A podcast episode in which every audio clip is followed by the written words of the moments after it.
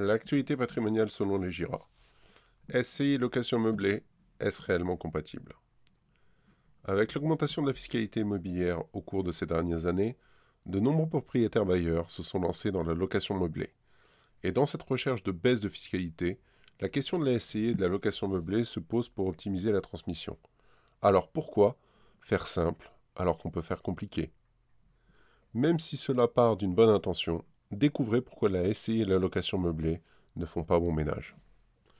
La SCI et la location meublée, peut-on mixer les deux? La SCI est une société patrimoniale dont l'objet social est civil.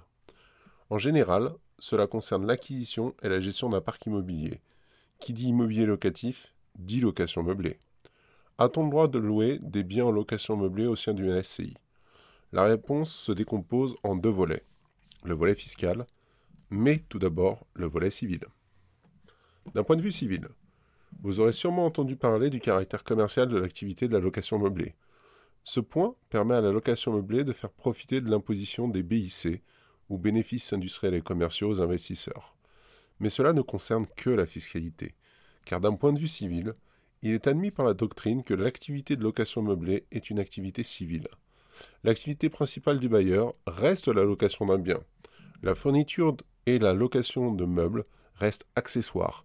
Elle ne l'emporte pas sur l'activité principale. Alors d'un point de vue civil, il est permis de louer, de loger pardon, dans une SCI des biens mis en location meublée. Et cela, quel que soit le statut, loueur meublé non professionnel ou loueur meublé professionnel. Alors côté fiscalité, l'administration fiscale a un point de vue complètement divergent, une fois de plus, de la doctrine civile. Pour la DRFIP, votre centre des impôts, la location meublée est une activité commerciale et strictement commerciale. Ceci est vrai pour une location indirecte, mais aussi pour les locations indirectes à travers des SCI. Il en va de même, plus loin, à travers l'alinéa 2 de l'article 206 du Code général des impôts, spécifiant qu'une SCI se livrant à la location meublée doit impérativement être assujettie à l'impôt sur les sociétés. Mais quelle en est la conséquence? Du point de vue de la TVA immobilière, les règles sont les mêmes que pour un investissement en direct. Les loyers sont non assujettis à la TVA dès lors que le locataire est un particulier. Seules les locations à des personnes morales assujetties à l'IS peuvent donner le droit à une TVA si le bailleur l'accepte, et uniquement si le bailleur l'accepte. Alors, petit aparté, le cas des SCI à l'impôt sur le revenu et location meublée.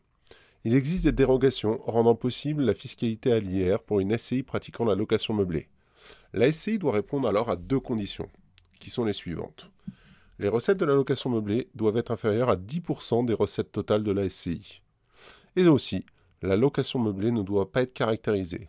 La location meublée doit alors être de courte durée et ne pas avoir un caractère répétitif. Cette condition est en général très complexe à mettre en œuvre. SCI et location meublée, un montage possible sur le papier. En conclusion, il est possible de procéder à des investissements en location meublée à travers une SCI. La seule question est de savoir si c'est opportun.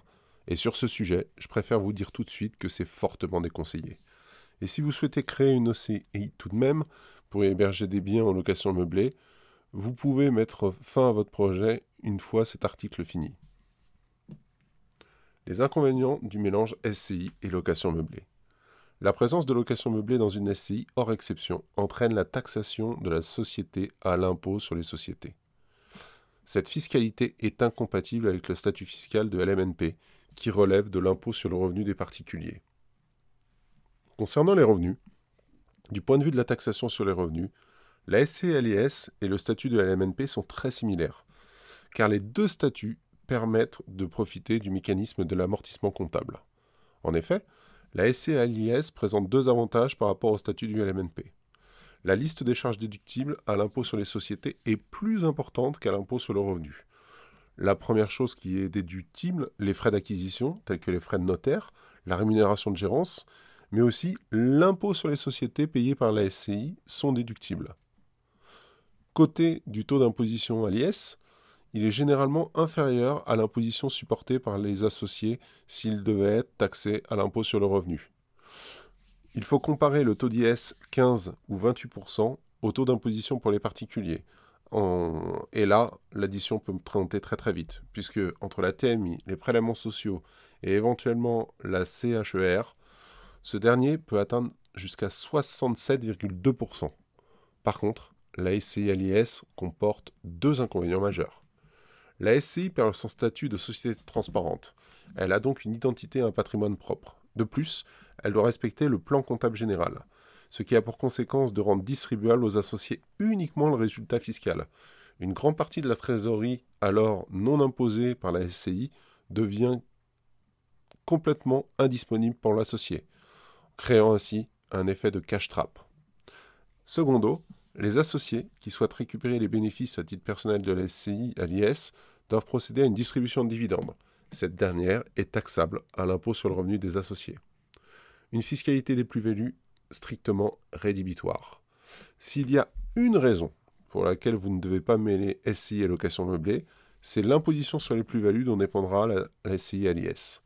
Pourquoi rendre taxable ce qui ne l'est pas dans le statut de LMNP Car oui, autant le statut de LMNP profite de la fiscalité des plus-values des particuliers avec une exonération totale au bout de 30 ans de décension si vous revendez le bien, ce n'est pas le cas de la SCI à l'IS qui sera taxé à la revente du bien au régime des plus-values professionnelles.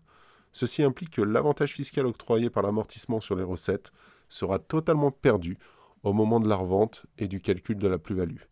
Sauf cas très spécifique, autant conserver les biens en nom propre pour profiter pleinement du statut fiscal offert de la location meublée. Il vous reste la possibilité de la SRL de famille si vous en connaissez naturellement le fonctionnement.